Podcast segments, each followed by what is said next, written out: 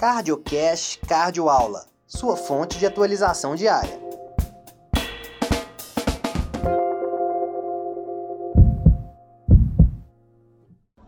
E aí pessoal, bom dia, boa tarde ou boa noite. Aqui é o Marcelo falando, estou aqui no Congresso da ESC, hoje é o segundo dia e vou falar um pouquinho das Hotline Sessions aí da manhã. Vou começar falando do Duncavas Trial, um estudo publicado hoje no New England, logo após a apresentação. Estudo conduzido na Dinamarca, tá? esse é um estudo de rastreio para prevenção. Então, qualquer pergunta pico aí. É, em pacientes do sexo masculino entre 65 e 74 anos, a intervenção de rastrear esses pacientes é, para doença cardiovascular comparado aos não rastreados reduz o desfecho de mortalidade total? É, então, como é que foi esse rastreio? Esse, esses participantes eles foram submetidos a um ATC é, ligado a um eletrocardiograma para avaliar FA, aneurisma de aorta e é, cálcio na coronária. Tá? Pacientes com cálcio na coronária acima da média para a idade é, receberiam AS é, como uma maneira de reduzir desfecho, né? Pacientes com aneurisma seriam direcionados para tratamento ou, ou controle de comorbidade só. Foram rastreados também para, com a pressão arterial nos quatro membros para identificar é, doença arterial periférica, também recebendo estatina AS caso houvesse doença arterial periférica, rastreados para diabetes e epidemia, recebendo a terapia apropriada também. É, foi um estudo grande a nível populacional, então randomizou é, 46 mil participantes é, numa estratégia de 2 para 1. É, dois, a cada dois que iriam para o grupo controle, um seria chamado para o screening é, proposto. Então ficaram aí é, basicamente nessa relação. É, o que chama a atenção desse estudo é, primeiro, que só tem homens, e segundo, que do grupo convidado para o screening, ou seja, os randomizados para fazer o screening, um terço declinou, não quis fazer o screening. Então a gente pode dizer que houve uma perda de, de, é, de uma não adesão ao tratamento, à intervenção proposta, né, de um terço do grupo, é, infelizmente, para esse estudo aí. É, bom, o desfecho foi mortalidade total, então é um desfecho duro, um desfecho importante. É, e o que esse, essa estratégia mostrou é que para esse desfecho não houve diferença entre grupos. Tá? É, então, o que, que, a gente pode é, discutir desse artigo? Primeiro é que, é, infelizmente, houve uma não adesão de boa parte dos participantes randomizados para o grupo de screening, tá? porque eles eram convidados, não obrigados a fazer o screening. E aí a gente pode discutir a validade desse estudo nesse sentido. É uma coisa que pode ser interessante ser feita depois é uma análise por protocolo, né, assim, sobre de quem de fato fez o screening, porque os, os resultados publicados foram por análise de intenção de tratar, que é a maneira mais adequada de, de publicar os resultados mesmo. Então, é, eles, os pacientes que não fizeram o screening, mas foram randomizados para fazer, é, o resultado deles está contido no grupo dos randomizados para o screening, né, que é a maneira mais correta. Eles foram seguidos por 5 anos e 6 meses, e, e, aí mostrou então que essa estratégia de rastrear, fazer o screening nesses pacientes e, e aplicar as intervenções apropriadas é, não mostrou diferença. O estudo mostra também que, de fato, o grupo que fez screening recebeu muito mais AS e recebeu muito mais estatina. Mas é claro que não é 100% no grupo e 0% no outro. Então há uma diluição de tratamento, logo há uma diluição de benefício esperado é, na estratégia de screening versus não screening. Importante falar também de uma análise de subgrupo por idade população entre 65 e 69 anos, ou seja, a população mais jovem desse estudo, que foi entre 65 e 74, ela teve um benefício marginal da intervenção, um hazard ratio de 0,89, ou seja, 11% de redução de risco, que foi significativa, mas é uma análise secundária, então isso é só gerador de hipótese, e ainda assim a diferença dos grupos foi pequena, é, é, o estudo tem bastante poder, porque é um estudo muito grande, né, 46 mil participantes, logo, uma diferença pequena entre os grupos de 0,7% só, gerou essa significância estatística entre o grupo que foi randomizado para screening versus o tratamento convencional. Isso dá um, daria um NNT de 140. Então a gente tem que discutir também é, qual que é a custo-efetividade disso aí, né? É, fazer esses exames para, numa, sub, numa por análise subgrupo, é, gerar um, um, benefício com NNT tão alto. É, na minha opinião, não é algo que eu acho que ainda é suficiente para mudar a prática, não. E pessoal, agora vamos falar do que foi particularmente meu trial favorito até agora, que é o Advor Trial, um estudo também conduzido em um país só, na Bélgica, e esse é um estudo com a seguinte pergunta pico. Em pacientes com insuficiência cardíaca aguda descompensada, seja de fração reduzida ou de fração preservada, a intervenção que é acetazolamida em cima de furosemida versus placebo em cima de furosemida também é, reduziria o desfecho de melhora da congestão no pronto-socorro? Então, primeiro a gente pode discutir se esse desfecho é um desfecho duro. Bom, para IC aguda é um bom desfecho, porque a gente sabe que é importante melhorar a congestão desses pacientes e mesmo para esse desfecho, várias estratégias não mostraram muito sucesso. Bom, então, como eu falei, esse é um estudo randomizado, então os pacientes receberam 500 miligramas de acetazolamida venosa, tá? Versus um bolos venoso de placebo. E esse estudo mostrou uma melhora importante da congestão. Os dois grupos tiveram aumento de furosemida a critério da percepção de alívio de congestão em um protocolo padronizado, onde ele receberia de cara o dobro da furosemida venosa do que ele estava usando em casa e depois poderia aumentar de acordo com boa resposta diurética ou não. É, e a gente é, viu então nesse estudo que é, de fato a cetazolamida em cima da furosemida foi eficaz em melhorar a congestão, tá? E essa melhora de congestão foi avaliada também por um protocolo padronizado de um score de congestão, onde uma melhora nesse score de congestão seria o desfecho é, apropriado. É, e uma melhora significativa, com NNT de 8,5 para melhora da congestão nos três primeiros dias e um NNT de 6 para melhora da congestão na alta hospitalar. Então, nós estamos falando de uma intervenção de um remédio barato, é, e com uma magnitude de benefício muito grande. É, em um estudo, é, dado o fato de ter sido randomizado e cego, com baixo risco de viés, mesmo tendo um desfecho não tão duro e, assim, um desfecho mensurável, né, que é mensurável em tempo real, que é ver a melhor da congestão ou não. Questões importantes desse estudo para ver se muda a prática. Primeiro, que foi feito só com acetosalamida venosa. A gente não tem acetosalamida venosa no Brasil, isso é uma questão importante. Eu tive a oportunidade de conversar com o autor do estudo no final da apresentação, é, no momento reservado para isso, é, e a posição dele é um pouco reticente quanto a mudar o protocolo de uso da droga para é, oral versus venosa por discussões de bioviabilidade da droga oral em pacientes com gesso, essas discussões que a gente bem sabe de diuréticos é, orais na ciência cardíaca.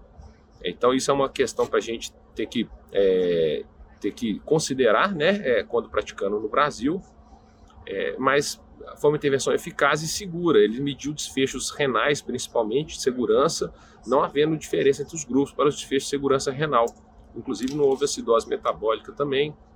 Então, eu acho que a outra coisa importante é que o efeito foi semelhante no espectro de fração de ejeção preservada ou reduzida.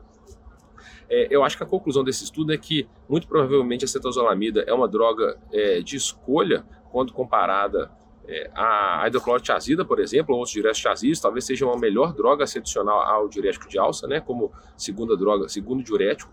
Outra coisa importante é entender a importância do alívio da congestão na insuficiência cardíaca aguda em pacientes no pronto-socorro. A gente deve agir rápido. Isso já tem bastante estudo mostrando.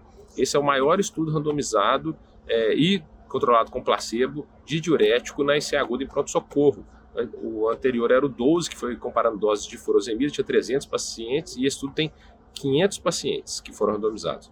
Então é um estudo bacana que muda a prática com a ressalva de que a gente não tem cetosalamida venosa e aí vai caber uma discussão importante aí é, entre pares de como extrapolar os resultados desse estudo para a nossa realidade.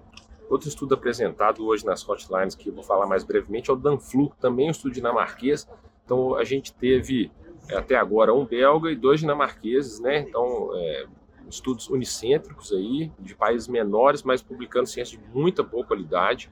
Esse Danflu também foi um estudo de randomização a nível populacional, pegou a temporada de vacinação para influenza e comparou vacina para influenza de dose alta versus dose padrão, para os desfechos de internação por infecção respiratória, é, desfechos cardiovasculares, tanto gerais somados, infarto, AVC, quanto específicos, infarto, é, e desfecho de mortalidade.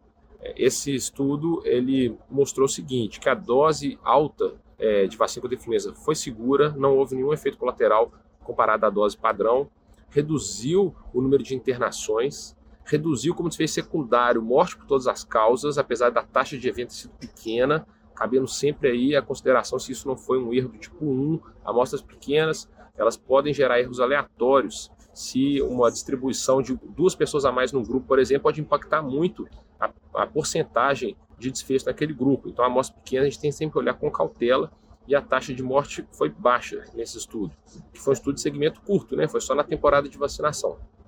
E não reduziu desfechos cardiovasculares, apesar de que não é um estudo que tinha poder para desfechos clínicos. É, mas eu acho que cabe uma discussão importante aí é, de vacinar nossos pacientes, principalmente os cardiopatas, para influenza. Isso já está nos guidelines já de prevenção de doença cardiovascular. É, e a gente sabe agora que a dose alta é segura, é, reduz mortalidade como desfecho secundário e ainda reduz internação por doenças respiratórias, que também é uma coisa importante, principalmente nos cardiopatas, né, que já internam tanto. Vou falar aqui agora do quarto estudo dessa Hotline Session e também um estudo dinamarquês. Aí três estudos dinamarqueses só nessa Hotline Session, é, dois publicados no New England. É, esse estudo, na verdade, gerou duas publicações. É interessante é, ver como é que é um país pequeno, mas que publica até e publica bem, faz ciência boa.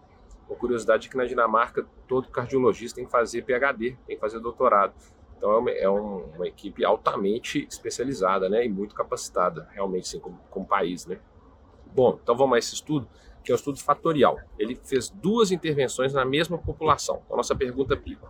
Em pacientes pós-parada cardíaca fora do hospital, as intervenções de é, oferta de oxigênio permissiva ou restritiva e controle pressórico permissivo ou restritivo melhoram desfechos pós-parada cardíaca, sobrevida pós-parada cardíaca? Bom, é importante mencionar como é que é alta a taxa de mortalidade né, nesses pacientes que sobreviveram à parada cardíaca, de 50%. Então, é uma população que realmente a gente quer muito melhorar desfechos, né, porque a taxa de evento é altíssima. E a gente já talvez venceu um pouco a discussão de controle de temperatura, né, mostrando que esses controles muito estritos realmente não, não fazem muito sentido, não melhoram realmente o desfecho. Né? Quando a gente melhorou a qualidade dos estudos, a gente foi deixando de ver o efeito do controle é, da temperatura. Então, essas duas outras estratégias. É, a, para a estratégia de controle de O2, é, os pacientes receberiam FO2 de 30% ou de 60%. E aí haveria ajuste na FO2 só se a saturação caísse de 93%. É, na estratégia de controle pressórico, aí é mais interessante ainda, que eles conseguiram cegar o tratamento de controle pressórico. Como é que eles cegaram? Eles ajustaram os aparelhos de controle pressórico para um erro de menos 10% ou mais de 10% aleatório, né, assim, é, pela randomização. Então, se o leitor tivesse mostrando que a pressão média do paciente era 70, mas ele tivesse ajustado para mais 10, quer dizer que, na verdade, a pressão do paciente era 63 média não 70. E se, e se tivesse ajustado para menos 10, quer dizer que, na verdade, a pressão era 77 e não 70. Então, olha que interessante. Todo médico tinha que julgar a pressão para 70 do paciente, mas é que ele estava sendo enganado pelo leitor do aparelho. Né? Então, na verdade, metade dos pacientes estava com pressão de 63 e metade de 77, gerando um gradiente aí médio, que deu no estudo, de 10 milímetros de pressão média de diferença entre os grupos. O que é um desenho fatorial? Um desenho fatorial é quando você faz realmente duas intervenções ao mesmo tempo, e aí você vai ter, no fim das contas, quatro grupos. Né? O grupo que recebeu muito oxigênio e pressão alta, pouco oxigênio e pressão alta, muito oxigênio e pressão baixa, pouco oxigênio e pressão baixa. E esses quatro grupos, eles podem ser comparados entre si pelaquela intervenção de interesse. Então, pressão alta é comparado com pressão baixa, oxigênio alto comparado com oxigênio baixo, havendo diferença entre os grupos em relação à pressão também. Isso é uma maneira muito criativa e eficaz é, de fazer um tamanho amostral menor, mas tem mais informações de comparação do que uma única comparação. É, eu acho que no mundo de estudos carésimos faz todo sentido tentar poupar recursos, até financeiros, para ter mais respostas com um desenho de boa qualidade, como foi esse, né? randomizado e para pressão até cego. Então, é muito legal o desenho do estudo, muito inteligente. É, é um estudo que acabou então recebendo 800 pacientes, é, 789 foram elegíveis para o estudo, é, e tanto os dois foram publicados separadamente no New England, é, o controle de oferta de O2 e o controle pressórico, mas os dois estudos negativos. Eu achei interessante a visão do autor, que na verdade o, o estudo do controle de oxigênio não foi negativo, ele acha que ele foi positivo. Por quê? Porque mostra que a gente não precisa de ficar hiperoxigenando esses pacientes. É, então ele enxerga isso como um achado positivo, no sentido de, é, de que essa intervenção de não hiperoxigenar se mostrou segura, né? É. Então, fica aí outros artigos que é, podem ajudar a mudar a prática. Uma outra reflexão muito legal desse estudo é como é que a gente é bitolado com essa métrica de 65 de pressão média em pacientes em choque, né? Isso veio dos dados de choque séptico, mas também de dados convencionados, né? é, não houve estudo comparando é, metapressórica nesses pacientes em choque. Isso foi um comitê que fez as diretrizes de sepse que resolveu usar esse valor. Inclusive, um dos, um, um dos, é, dos cardiologistas que estava na mesa de discussão foi do membro da definição das diretrizes do sepse survival e ele falou abertamente que escolheram 65 era um número fácil de decorar. É, é, claro que isso não quer dizer que possa ser 30, né? Mas aqueles pacientes, por exemplo, que estão com a média de 61, 60 e com bons parâmetros perfusionais, será que nós realmente estamos fazendo um mau trabalho em não deixar ele 65? E aí a gente começa a usar mais catecolamina, mais noradrenalina para tentar simplesmente julgar a pressão média para 65, sem saber se isso de fato é reduzindo o desfecho do paciente. Isso é uma outra reflexão interessante que a gente tem para ter aí. Isso aí, pessoal. Acho que por hoje é só. É, mais uma vez, obrigado aí pela atenção. Aqui é o Dr. Marcelo Martins para o Cardioaula, direto do ESC 2022 em Barcelona. Você ouviu mais um CardioCast Cardioaula.